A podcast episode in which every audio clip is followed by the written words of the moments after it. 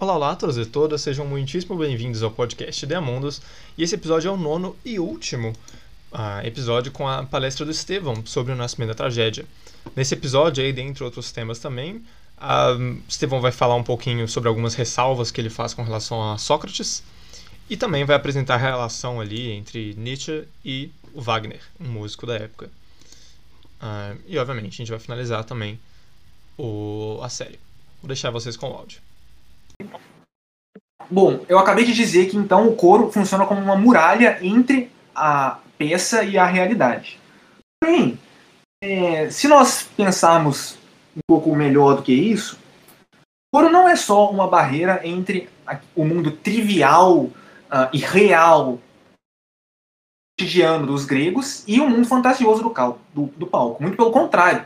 Como nós uh, havíamos definido, definido antes a tragédia como essa expressão do dionisíaco, em que se vê a verdade, o, o coro de tirâmico e a poesia lírica da qual ela advém, é, muito pelo contrário, coro é uma barreira que separa a realidade profunda do palco e a irrealidade apolínea e trivial da plateia. Compreendem essa inversão aí? Uh, é bem ah, interessante. Eu não entendi a relação é, entre o adjetivo apolínea na, na plateia. Ah, eu usei apolínea porque, é, em tese, no mundo fora da tragédia, é como se fosse individualizado, sabe? Ah, existem abismos entre os indivíduos, eles são todos individualizados, realizando suas funções em formas específicas, é, mas na tragédia, aquilo que está além da muralha do coro, existe uma dissolução dessa individualidade dita apolínea também por formas apolíneas, como nós veremos, mas o que prevalece é o dionisíaco ali, a totalidade, entende? A, o rompimento das barreiras. É, hum, eu usei apolínea, mas a apolínea em geral é mais, é mais, usado como um termo estético, né? Foi até um pouco inapropriado da minha parte, mas é, é bom para compreender isso. Ah, bom, então, verdade, agora desenvolvendo mais nossa teoria, nós chegamos de novo na ideia do espectador ideal não como Schlegel havia formulado, mas Nietzsche a reformula e põe a teoria do espectador ideal como a conclusão inevitável do coro como uma barreira entre a realidade e, e a irrealidade. Veja, que é a tragédia? De, qual é a origem da tragédia para Nietzsche? A origem da tragédia é um coro de tirâmbico tem uma visão apolínea de um acontecimento dionisíaco. Ou seja, ele tem uma visão de sonho. Sonho põe presença do mito dionisíaco sendo encenado. Então o coro é aquilo que ensina os espectadores na medida em que ele mostra para os espectadores a própria visão. O coro está lá, ele aparece no teatro, ele mostra para os espectadores esse sonho dionisíaco, esse sonho apolíneo, em forma apolínea, do mito dionisíaco, e mostra aos espectadores o que deve ser visto. É o coro que permite que os espectadores percebam como real aquilo que está acontecendo no palco, e que eles entrem na, na comunhão com o dionisíaco. É, o coro, portanto, aparece como espectador ideal em um sentido religioso, quase. Ah, certo? Certo. É, agora, uma coisa interessante é, dos efeitos da contemplação dionisíaca é por que, que o espectador no teatro ele fica parado? Por que, que ele fica assistindo quase que atônito é, essa esse desenvolvimento dionisíaco que acontece no palco? Por que, que a atitude do espectador não é de reclamar, não é de agir diante do palco? Porque a contemplação dionisíaca ela é uma contemplação que é inerente, é, que tem porém, que é, cuja inação é inerente. Perdão. A inação é inerente à contemplação dionisíaca. É, ele traz o exemplo de Hamlet, por exemplo. É, ele diz que a ideia central de Hamlet é que Hamlet entrou em comunhão com essa verdade, essa verdade inevitável e a, que deixa as pessoas atônitas, né? Essa indiferença da ação e da inação, essa verdade terrível de que o indivíduo não importa e que todas as aparências caem diante dessa tragédia do mundo, digamos assim. E é isso que faz com que Hamlet hesite na ação, da mesma maneira em que o espectador, quando entra em comunhão com o Dionisíaco no palco, fica atônito, fica olhando aquele desenvolvimento sem ser capaz de agir. Aqui a ação só é possível, em tese, por meio do apolíneo. É, a, a, ação dionisíaca, a contemplação da verdade, quando se percebe alguma coisa, não é possível agir, porque se, é, a pessoa fica atônita.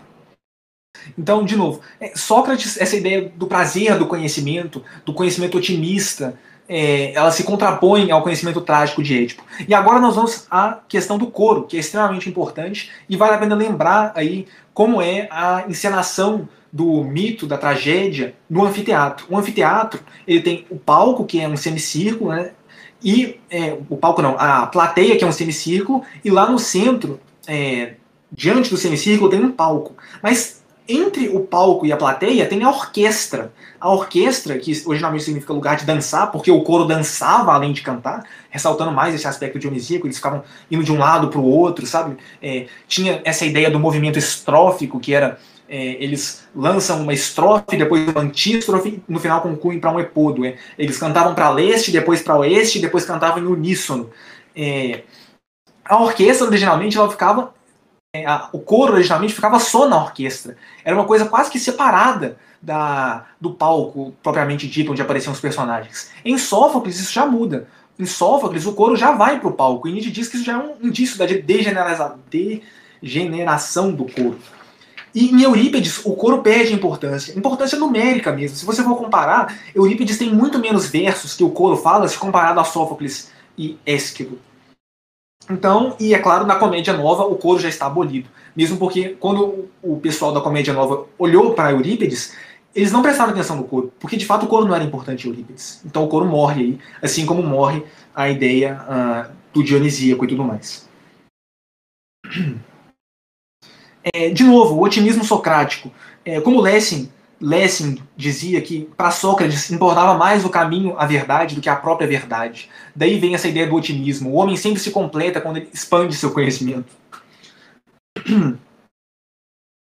É, sobre o otimismo socrático, que demoliu, como nós dissemos, a, a, o espírito dionisíaco da tragédia, foi construído o edifício do saber teórico, da cultura alexandrina. Ele chama de alexandrina em referência, é claro, aos bibliotecários de Alexandria, do Heleni, é, da sociedade helenística, né, que eram extremamente cultos, mas que de fato não produziram muita coisa, eram esses intelectuais, esses Faustos. Nietzsche dizia que Fausto seria uma figura completamente avessa e estranha aos gregos pré-socráticos, mas que na nossa cultura é extremamente comum.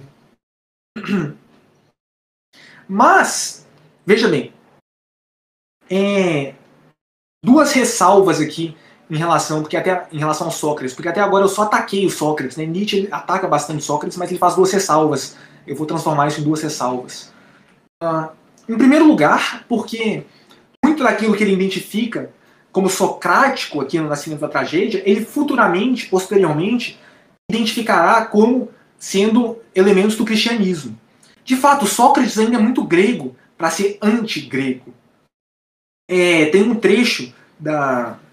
É, salvo engano, no Fedon, em que, é, na, nos últimos instantes, no último dia da morte de Sócrates, Sócrates compõe uma canção.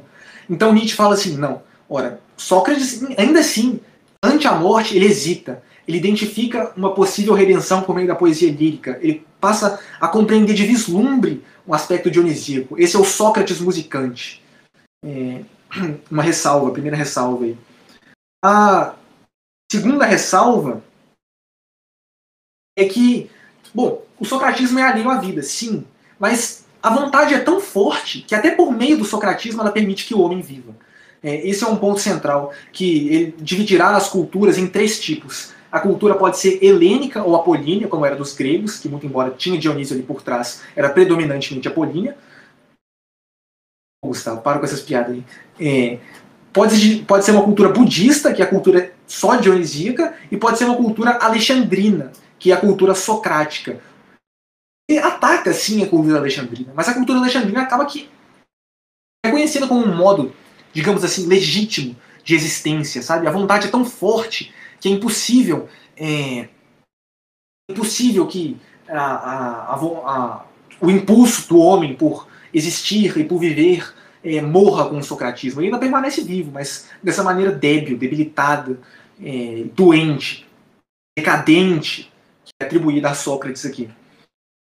Bom, enfim, é, retomando a ideia do coro, é, se o coro morre, morre também a música, e morre a expressão da vontade. Morre o aspecto religioso e morre o aspecto metafísico da tragédia.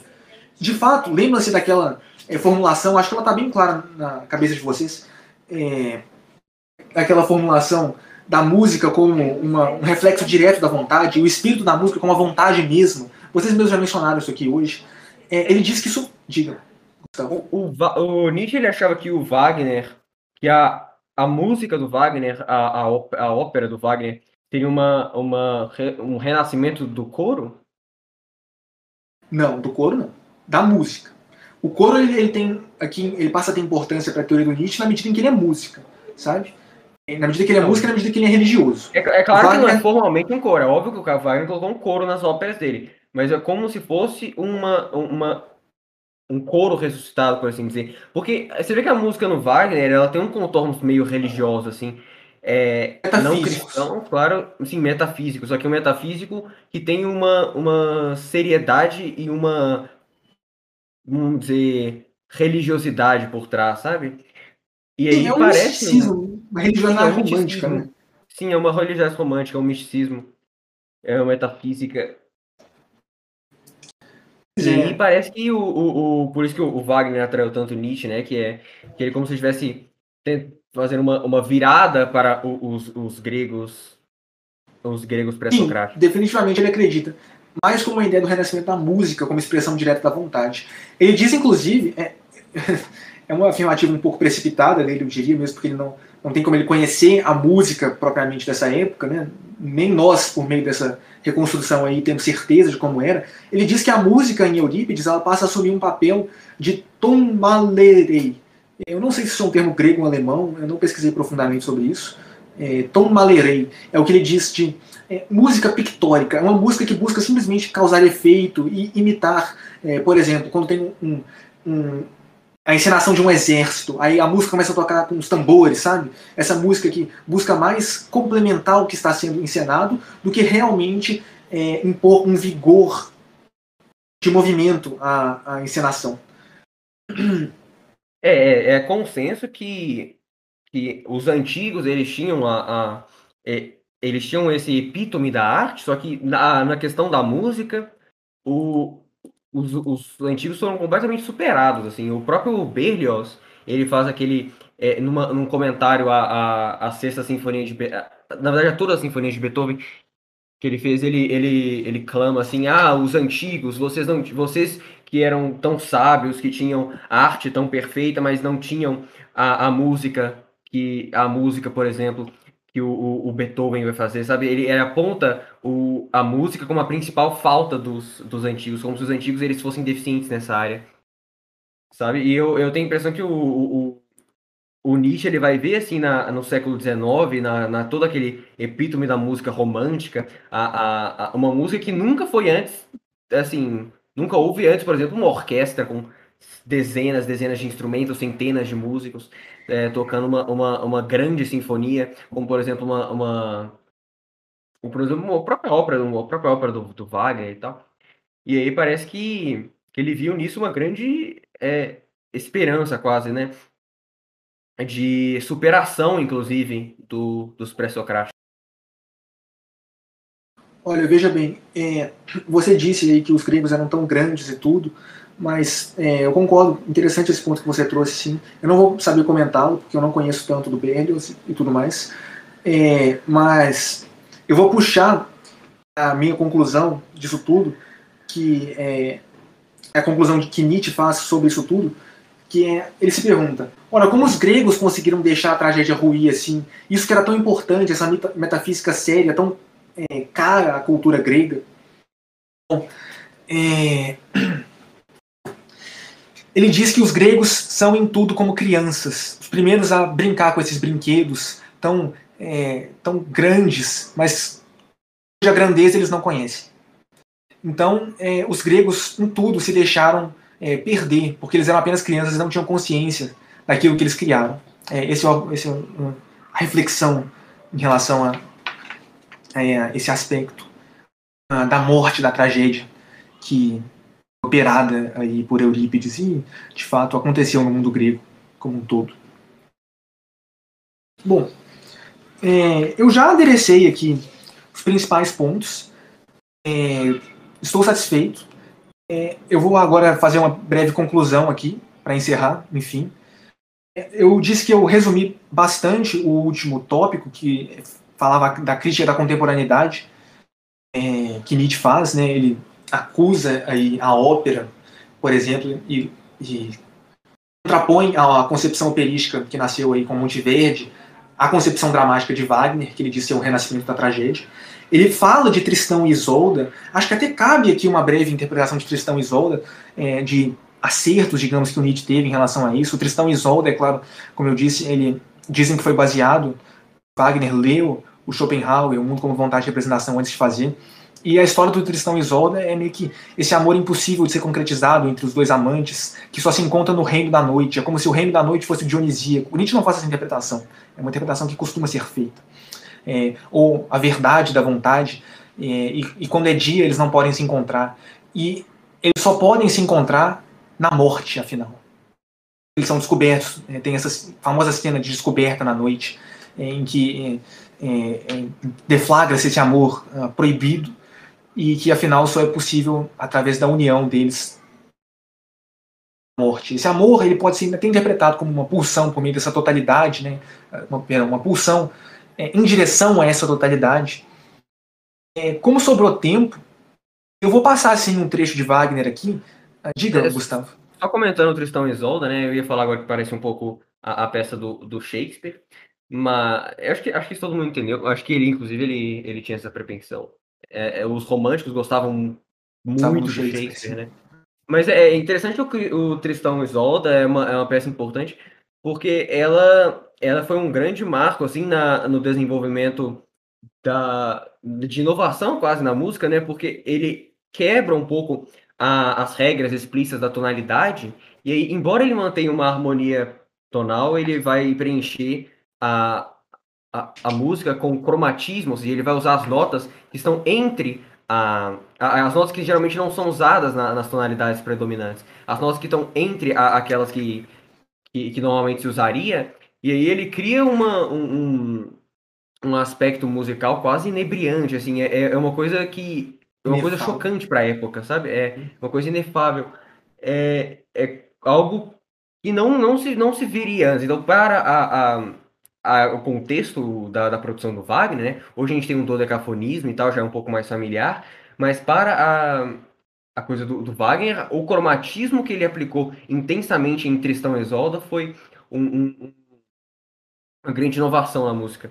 E aí eu imagino se dê para é, associar essas, essas alterações técnicas à, à, à filosofia que ele, que ele empregou na, na, na ópera. Sim, com certeza. É, eu vou passar aqui logo o trecho para concluir. O meu plano é que o episódio acabe com esse trecho do Wagner. Então, antes disso, eu só vou fazer algumas considerações finais. É, primeiro, que, muito embora o Nietzsche tenha se separado do Wagner depois, eu acredito que isso, é, tendo em vista que o Nascimento da Tragédia é impregnado de referências a trechos de Wagner, especialmente do Tristão e Isolda, eu acho que servirá para ilustrar pelo menos a cor desse livro. Agora, as ressalvas que eu havia feito antes ainda são válidas para hoje. Muito desse aspecto doentio, inclusive ele coloca aqui uma oposição entre a cultura alemã contra a civilização da França, é, como se a França fosse civilizada artificialmente, por meio desse socratismo, se a cultura já fosse um prenúncio desse renascimento, sabe?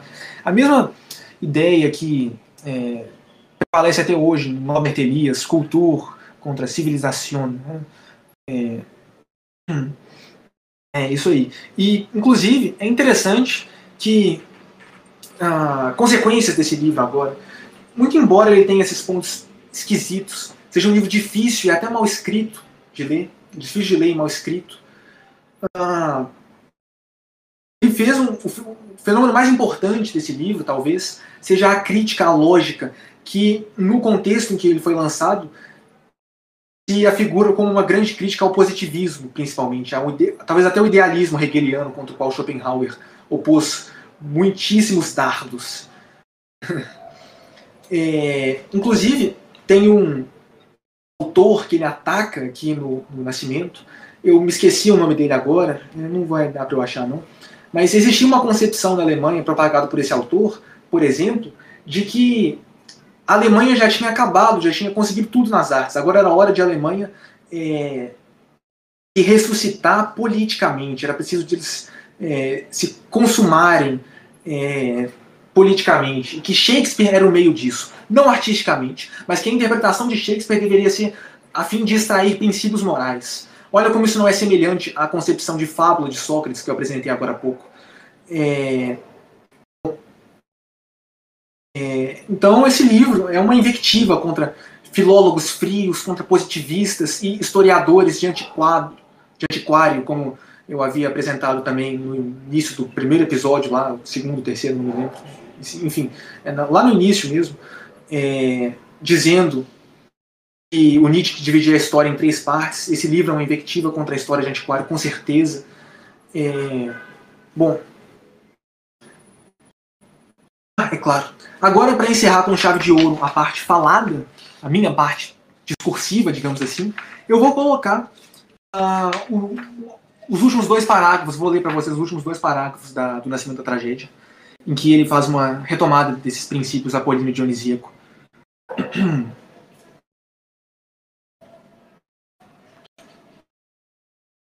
Rufem os tambores. Passeando. Ih, peraí, deixa eu pegar aqui que eu. Passeando sobre as altas colunas jônicas, alçando o olhar para um horizonte recortado por linhas puras e nobres, tendo junto a si em mármore luminoso reflexos de sua figura transfigurada, e em redor de si homens marchando solenemente ou movendo-se delicadamente, com vozes soando harmonicamente e com ritmada linguagem gestual, não teria ele, diante dessa ininterrupta afluição de beleza, de levantar as mãos para Apolo, exclamando: Bem-aventurado o povo dos helenos! Quão grande deve ter sido entre vós Dionísio, se o Deus deles considera necessárias. Perdão. Bem-aventurado o povo dos helenos! Quão grande deve ter sido entre vós Dionísio, se o Deus de Delos considera necessárias tais magias para curar vossa folia de tirâmbica. Mas há alguém nesse estado de ânimo, um velho ateniense, erguendo o olhar para ele com o sublime olhar de Ésquilo, explicaria: dize também isso, ó singular forasteiro, quando precisou sofrer este povo para tornar-se tão belo. Agora, porém, acompanha minha tragédia e sacrifica comigo no templo de ambas as divindades. E aqui, enfim, a contribuição de Nietzsche para a, a noção que nós temos dos gregos, a noção desses gregos mais sérios, mais trágicos e até pessimistas. É, helenismo e pessimismo é uma grande, um grande binômio introduzido por Nietzsche aí na cultura. Introduzido não, né? Tem Erasmo é. lá, elogia a loucura, ele fala toda hora esse trem. Dos gregos loucos? É, não sabia, não. O contrário, os gregos, eles são a escória da... A, ah. da justamente a, a, a escória da, da, da, Eles jogaram a loucura fora e, e não, não perceberam o valor que Olha, ela tem. então parece que o Erasmo é o proto-Nietzsche. É. Proto-Nietzsche aí, ó. Proto Mas aí, Legal. O, Nietzsche, o Nietzsche foi o que popularizou essa visão de que os gregos eram pessimistas e loucos, não? diria que sim. Certamente, é uma, uma oposição interessante. É, não sabia que o, o, Erasmo tinha essa perspectiva, não. É, ele fica, ele fica zoando o povo, é, as bibliotecas e tudo mais. É. Não é um, exatamente uma perspectiva verdadeira do Erasmo, é mais uma, uma escrita despretensiosa, assim, é bem interessante. É, pelo que eu me lembre, é, tem algo. Erasmo ele tenta criar tipo, um estilo meio jornalístico contra Lutero também. É, não, não, me lembro exatamente. É porque ele era, ele era um católico, só que de livre pensamento, sabe? E é, eu não sei, eu, não, eu, vou acabar falando coisa que não tem nada a ver. Porque, é, você que leu aí o Elogio à Loucura, fala melhor pra gente. Não, eu li há muito tempo. Era só um comentáriozinho, não precisa da gente uhum. introduzir isso aqui demais, não, quem sabe numa próxima reunião. É, então agora, meus amigos, contemplemos o espírito da música expresso em música wagneriana para, enfim, encerrar é, essa reunião. Alguém tem mais alguma consideração a fazer? Bom, né? O disse que levantou a mão. Vale agora o cálice para sempre. Ah, a gente, presumo que a gente ainda vai falar nesse tempo que sobrar depois ou, ou não. Podemos falar, podemos falar. Meu plano era, tipo, é, colocar a música como se fosse o fim do episódio mesmo, sabe? Igual. Ah, ok. Ah, é, é, só a única coisa que eu queria comentar sobre o, Nascimento da Tragédia antes. Ah, então é que eu, né, como muitos, ah, acabei desenvolvendo preconceito com o Nietzsche, em parte por influências que o Estevão sabe quais que são. Ah, que, né. Ok. Mas. Uh, me pareceu até bem, bem interessante essa distinção entre Apolíneo e Dionisíaco, igual outros falaram aqui. Eu achei um pouquinho confusa ali, um pouquinho uh, ambígua, até um pouquinho forçada. Tem horas que ele força, com certeza. Uhum. É, então, mas assim, de certa forma, eu achei muito interessante esse, esse negócio. E o jeito que, que a gente costuma conceber o Apolíneo Dionisíaco é como se Dionisíaco fosse basicamente um hedonismo e o Apolíneo fosse a, a pureza quase cristã. Sendo que, tipo assim, aparentemente, apesar de ter uma certa ligação com os espíritos ali do, do hedonismo, com o espírito dionisíaco, eu diria que não. É, é, bem diferente disso, é uma simplificação que é mais fácil de entender, né, para nós. Ah, até por, é até pela tragédia. Né? O, o cristianismo, muitas vezes, ele, é, ele, é, ele apresenta aspectos dionisíacos, assim. Uh, você vê a, a, a, arte no período barroco, por exemplo, ela é muito mais, é, ela é muito menos, assim, é, apolínea do que o Renascimento, por exemplo, sabe? Deu para entender o que você quer dizer aí, mas é, seria forçar demais uma coisa que já é forçada nos gregos. Não, com Nietzsche... certeza seria, seria forçar. Eu só, só não, não achei o outro exemplo melhor, assim. Eu mesmo não, não concordo muito com essa, com essa, essa divisão, assim, que o Nietzsche criou. Eu acho que ela é mais Bom, uma ferramenta para poder, poder chegar nas conclusões que ele chegou com, a, com o livro dele, mas eu, eu, eu não, não usaria assim, essa, eu, acho ela, eu acho ela meio contraditória um pouco. Bom, é claro, são conceitos. Pode falar, pode falar. Ah, perdão, falei. É que eu acho o exato oposto de, disso aí. Eu acho que muito pelo contrário, eu acho que eu não senti uma certa. Quer dizer, quando eu vou escutar, eu, eu vou escutar os episódios ainda depois para compreender melhor a interpretação dele aí. Aí é sempre bom ficar reescutando e tudo. Mas eu achei que é muito mais útil como uma, uma ferramenta de compreensão das coisas uh, do que como uma, uma, de interpretação ali do, das coisas, do, dos, a interpretação que ele faz, a leitura que ele faz das coisas. É, é, é, eu, eu entendi o que você quer dizer. Eu concordo que quando ele usa isso como uma é, ferramenta de interpretação para se justificar na, na, tragédia grega, fica confuso. É, vocês veem que eu até dei umas hesitadas lá, porque eu não estava tão certo das coisas. Muito porque o estilo é difícil, é, para não dizer que é mal escrito. Né? E ele força, às vezes, essa interpretação. Quando, ele, quando ele põe essa interpretação sobre os gregos, é isso que você quer dizer, né, que ela fica um pouco contraditória. Mas ela, ela é auto-evidente na medida em que nós a pensamos, nós a concebemos. E sim, acontece que eu diria que não é uma chave interpretativa a ser desprezada, apesar de tudo. É uma chave interpretativa que pode ser usada e, como metafísica, é interessante se pensar com certeza, muito embora tenha sido superado pelo próprio Nietzsche. Fato, sim. Uh, apesar de. E eu senti também, por exemplo, que ele limitou limitou a análise dele a certos aspectos, por exemplo, no Prometeu, quando a gente começou a abordar a questão dele ter dado o fogo, né, do fogo em si, aí a gente começou a tocar em, em espíritos apolíneos do... do... Em certos aspectos, né? Pois é, do, do, do Prometeu. Ah, eu falei Perseu agora há pouco? Você falou Prometeu mesmo. Prometeu mesmo? Ah, então eu sinto que teve uma, uma certa limitação dele não, não sei se foi só porque ele escolheu, se foi só porque ele não pensou, mas, enfim, eu senti uma certa limitação, mas eu achei muito, muito interessante o, o Invectiva do Nietzsche. E apesar de, né, eh, discordar de algumas partes, eu devo falar disso mais pra frente, mas. Ah. É. Assim, é, ao preconceito de todos, muitos aqui têm com Nietzsche, é, eu acredito que o Nietzsche é um, um autor extremamente importante para a contemporaneidade, que eu, eu, acho que a leitura dele é essencial. E mais que nós discordemos de muita coisa, eu também discordo de muitas coisas dele. Se nós o lermos como alguém sincero, como alguém que é, tentou fazer alguma coisa e. Talvez eu esteja exagerando aqui. Acho que é possível sim ler Nietzsche sem ficar perdido é, naquilo que muitos intérpretes e muitas pessoas que usaram o pensamento dele acabaram ficando. Né? É, e é extremamente importante, eu diria que as críticas que ele faz, nós devemos sim lê-las, não levá-las necessariamente a sério sempre, mas é, lê-lo com consciência, eu acredito que seja extremamente importante, com certeza. É, ainda, ainda tem muita coisa para se criticar nele, né? É criticar e, e, absorver também, porque assim, pela minha leitura que eu tinha feito um tempo atrás de parte da Gaia Ciência, ele é um autor que escreve de uma maneira não, não muito clara, tipo assim, no, no sentido de expositivo. Ele é um pouquinho obscuro, você tem que ali tentar digerir as ideias e não tentar formar uma necessariamente um grande encadeamento lógico das coisas. Assim.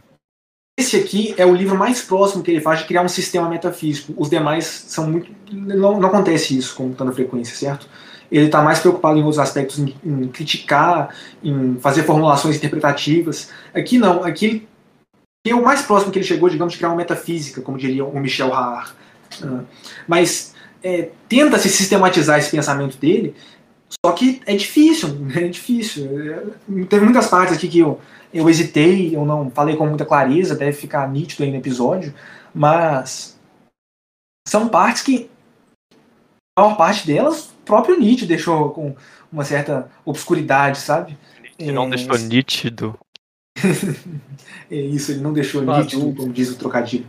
Exatamente. Inclusive no próprio Gaia Ciência tem poema no livro. Parte do livro do Gaia Ciência é um monte de poema. Que ele é, eu, eu, já ouvi falar nisso mesmo, já. Ele é cheio de aforismo também, ele é um excelente escritor de aforismo. Espero que os poemas do Nietzsche sejam, sejam melhores do que a música dele. Ah, você falou isso. Não... Puxa vida, Gustavo. Não, mas ele era, ele era assim. É, ele é um bom poeta e é um bom poeta em prosa também, né? Ah, uma coisa que eu queria perguntar, cara, porque você vai ler o Falso, né? O título completo do Fausto é Faust eine Tragödie, né? Uma, uma tragédia. Mas eh, não. Assim, é uma tragédia, ele quer fazer uma, uma não, alusão Ele não quer fazer uma tragédia grega.